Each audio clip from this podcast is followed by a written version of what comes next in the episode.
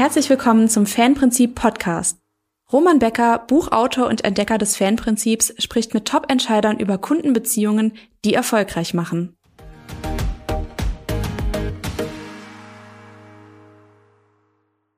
Ja, liebe Zuschauer, ich freue mich heute sehr auf das Gespräch mit Udo Aul. Udo Aul ist Geschäftsführer der SEW Eurodrive, einem führenden Anbieter für Antriebstechnik. Mit ihm will ich heute darüber sprechen, wie man in der Industrie und damit in Geschäftskundenbeziehungen Kunden zu Fans macht. Also genau dort, wo Entscheidungsprozesse angeblich frei von Emotionen sind.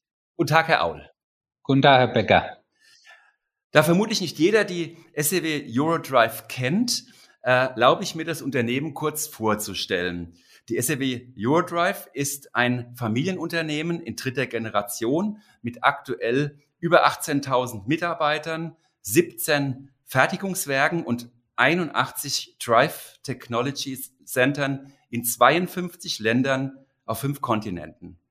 Die SW Eurodrive erwirtschaftet mittlerweile einen Umsatz von über 3,3 Milliarden Euro weltweit und ist damit weit mehr als ein Hidden Champion. Ein wesentlicher Erfolgsfaktor sind die exzellenten Kundenbeziehungen. Die SAV Rodrive hat seit vielen Jahren eine Fanquote von über 30 Prozent. Das ist im B2B-Bereich herausragend. Und wenn ich diese empirische Zahl um eine ganz persönliche Einschätzung ergänzen darf, ich habe in den letzten 25 Jahren kaum ein Industrieunternehmen kennengelernt, das so konsequent und durchgängig Kunden und Mitarbeiter zentriert agiert.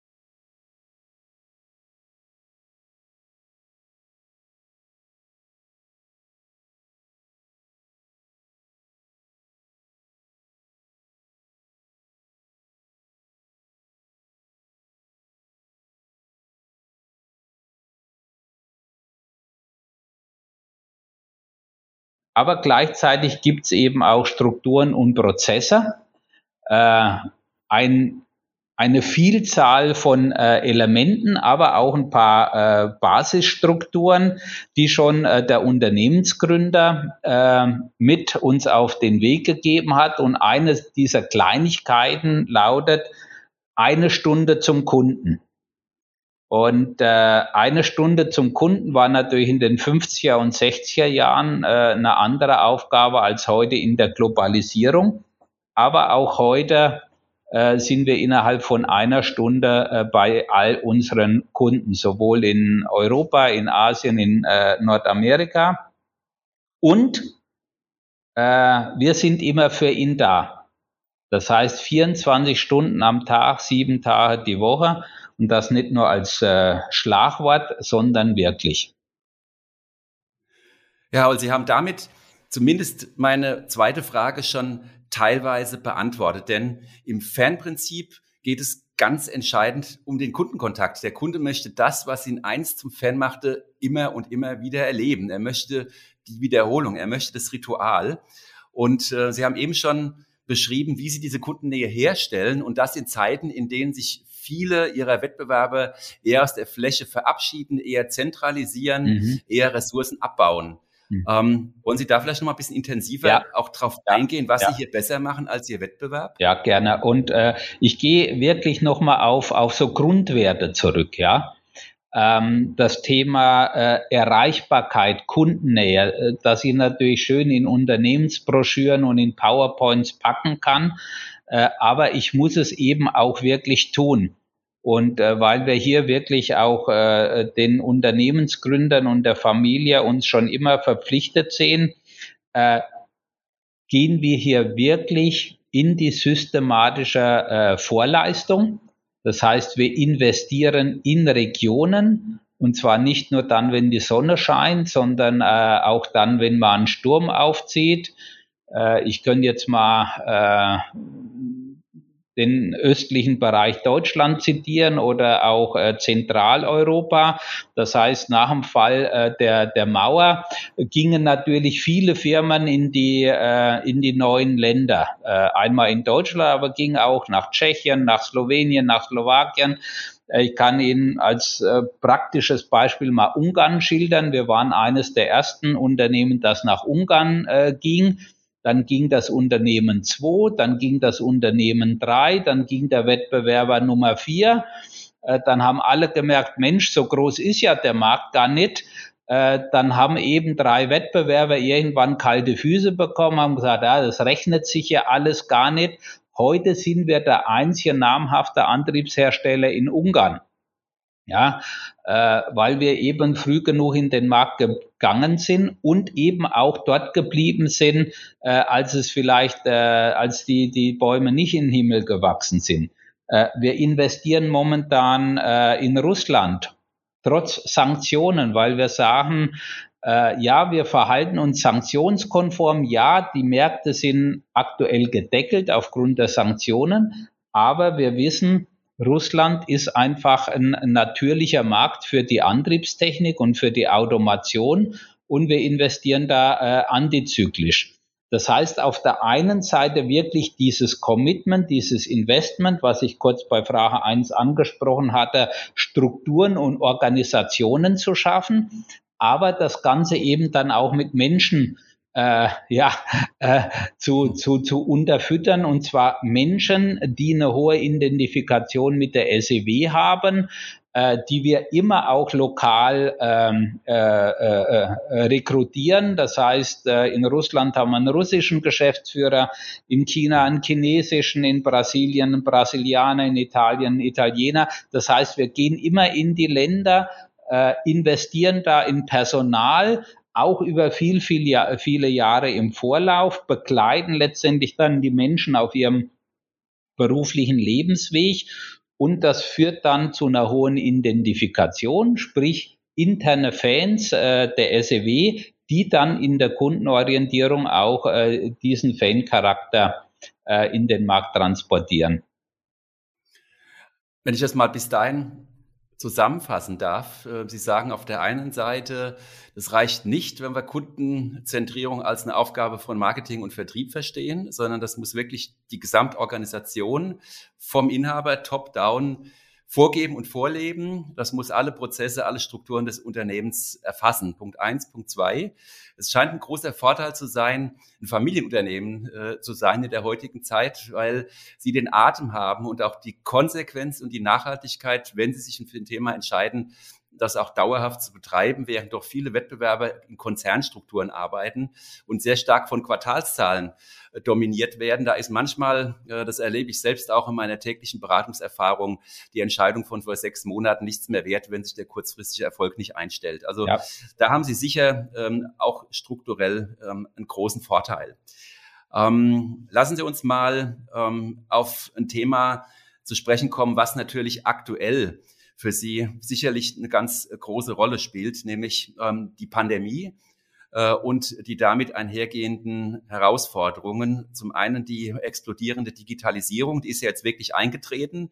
Ja, das war so also Beraterscharen über zehn Jahre nicht geschafft haben, hat jetzt so ein kleines Virus geschafft und zum anderen äh, jetzt ganz aktuell ja die Komponenten und äh, Rohstoffkrise oder mhm. Knappheit, mhm. ähm, die äh, vermutlich auch Sie sehr belastet. Ja. Wie gehen Sie damit um? Was macht das mit den Kundenbeziehungen? Ja. Vielleicht können Sie uns darüber ein bisschen was erzählen. Ja, wenn ich mal vielleicht äh, sage, Corona selbst war eindeutig ein Trendverstärker. Ja, das wissen wir alle. Das heißt, es war einmal ein Trendverstärker Richtung Digitalisierung. Es war aber auch ein Trendverstärker Richtung Social Media. Es war aber auch ein Trendverstärker Richtung äh, Kundenbeziehungen.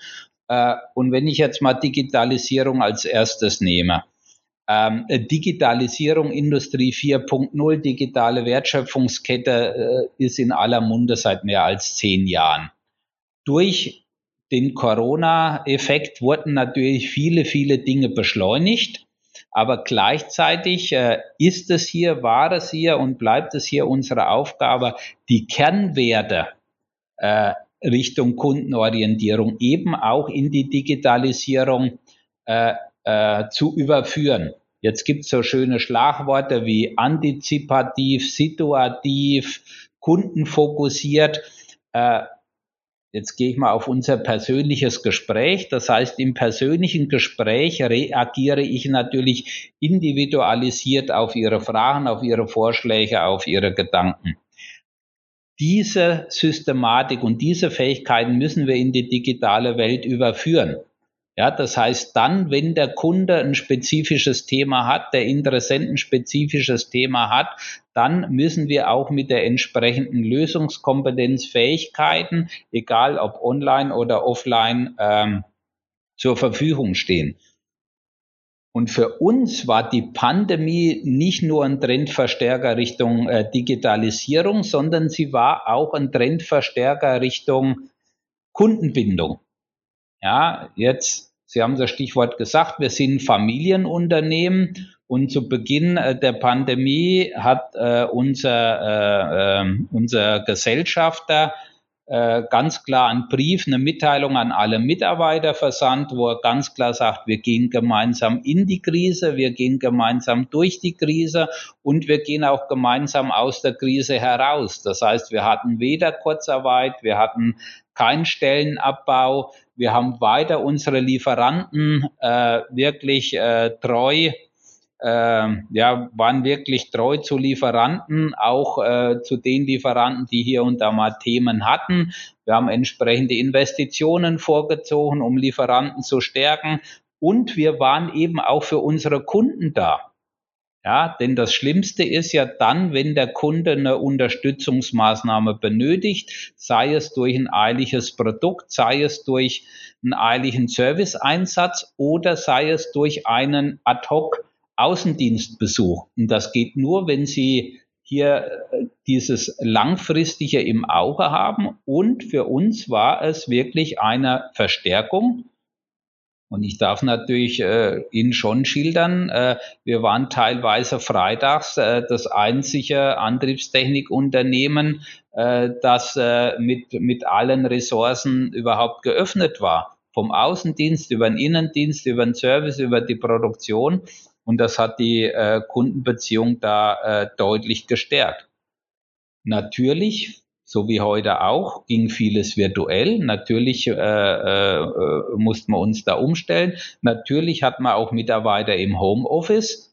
Aber ich darf Ihnen sagen, in bestimmten Bereichen hätte ich eher das Gefühl, dass im Homeoffice die Produktivität eher zugenommen hat äh, als, äh, als abgenommen, mhm. was ja dann auch ein Thema ist, Fan-Identifikation mit dem Unternehmen. Äh, und wir sahen das schon vor der Pandemie, haben sich viele Mitarbeiter wirklich auch in ihrer Freizeit äh, für das Unternehmen engagiert.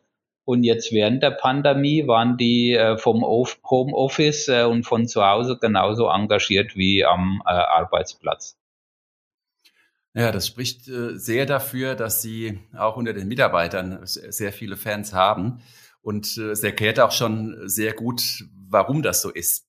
Wenn wir an dem äh, Thema gerade noch mal einen Moment verharren, nämlich ähm, das war ja doch für, für viele schon auch eine gewaltige Umstellung, also gerade im Vertrieb. Ja ja, der in der Industrie ja klassischerweise sehr stark über persönliche Kontakte funktioniert, ja. der über Messen funktioniert, ja. über den Vorortbesuch. Ja.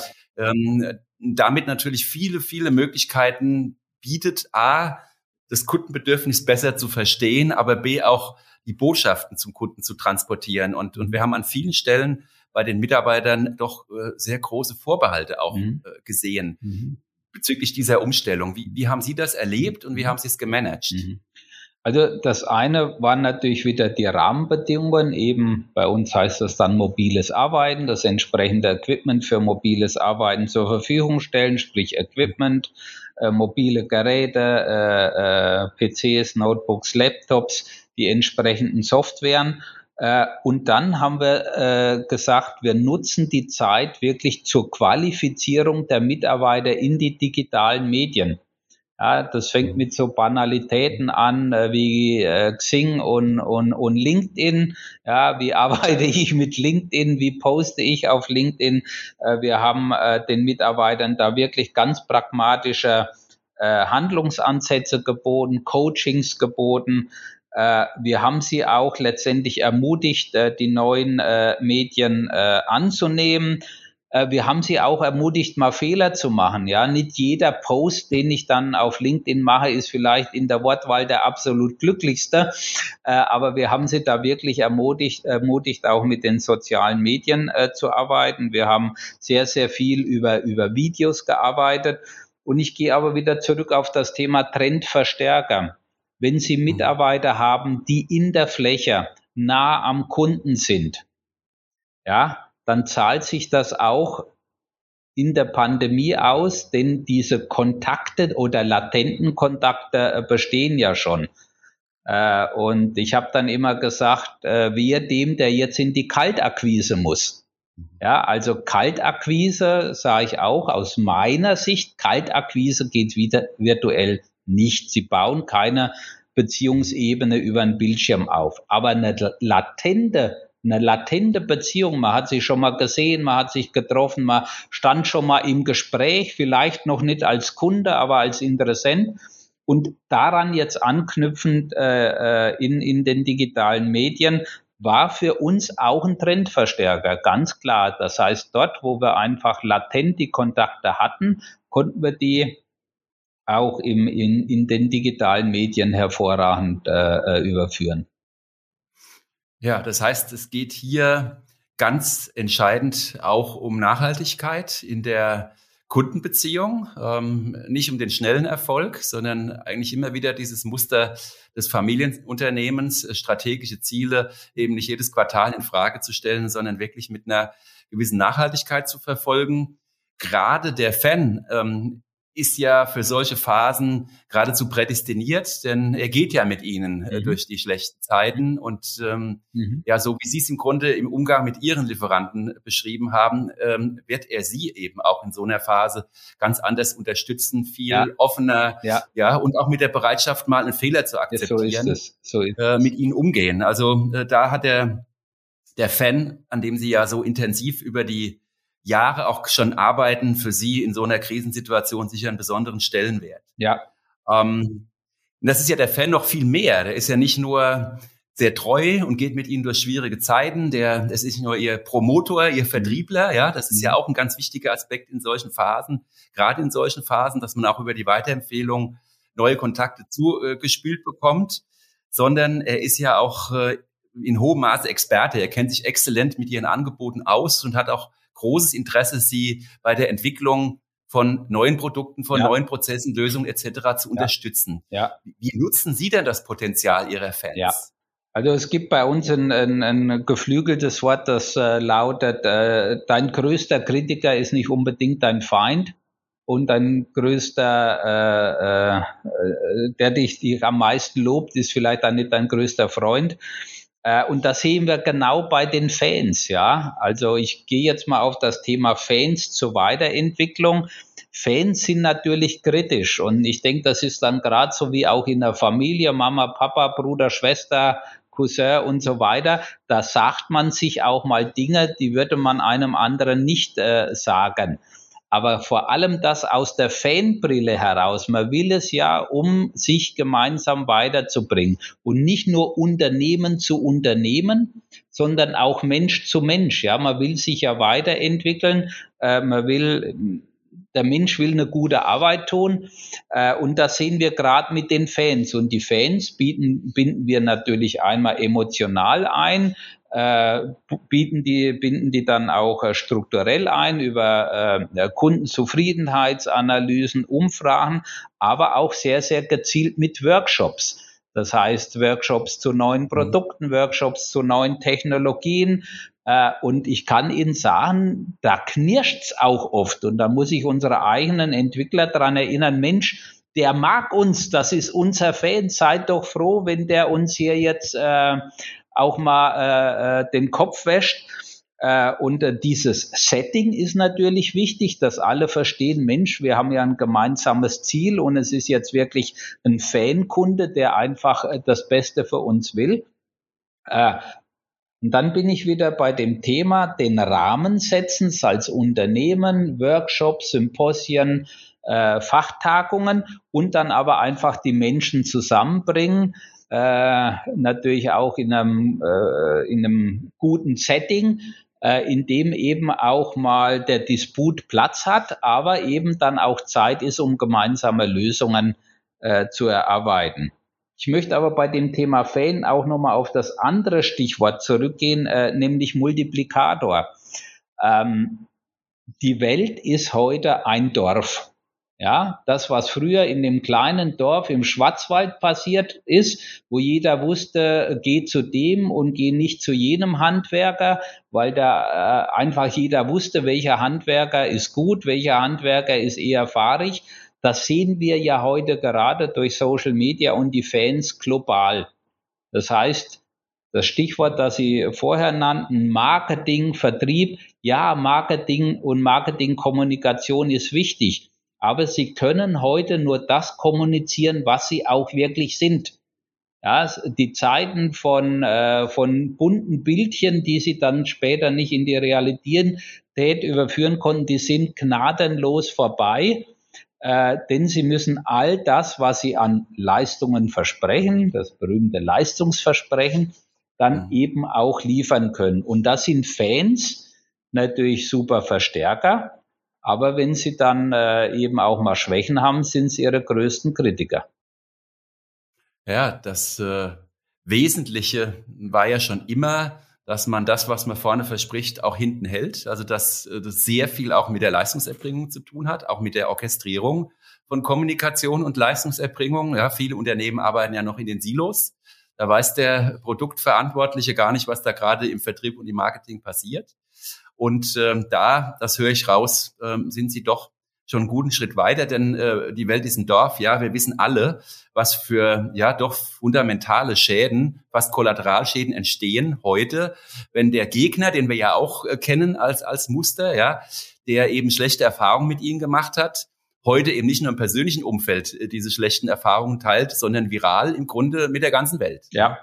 Äh, und äh, da im Grunde gerüstet zu sein und auch das Fanpotenzial, wenn sprechen wir von dem Candy Storm, ja. denn der Fan geht ja auch in der Situation für sie in Vorlagen und sagt, ja. hey, jetzt mach mal Punkt, ja? ja, Fehler machen wir alle mal irgendwann, aber im Großen und Ganzen läuft das mit denen richtig gut. Ja, absolut. Ähm, ja, was ich schon sehr umfangreich jetzt ähm, über diese verschiedenen Themen, die wir äh, beackert haben, ausgeführt haben, ist, was sie alles tun, damit am Ende der Mitarbeiter zu einem Fanmacher oder zum Herzblutfaktor wird. Ähm, und äh, eine meiner Lieblingsaussagen ist, im B2B trägt die Marke Schuhe. Das heißt, auch da ist, glaube ich, nochmal ein wichtiger Aspekt, dass wir im Grunde diese Fernbeziehung gar nicht über Kommunikation erreichen können, sondern dass entscheidend ist, was jeden Tag im Multikanal ja, zwischen den Mitarbeitern und den Kunden passiert. Ja.